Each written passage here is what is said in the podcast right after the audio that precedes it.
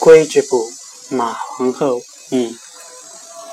明太祖即位初期想发行纸币，但筹备过程中屡次遭遇困难。有一天，夜晚梦见有人告诉他说：“此事若想成功，必须取秀才心肝。”太祖醒后，想到梦中人话，不由说道：“难道是要我杀书生取心肝吗？”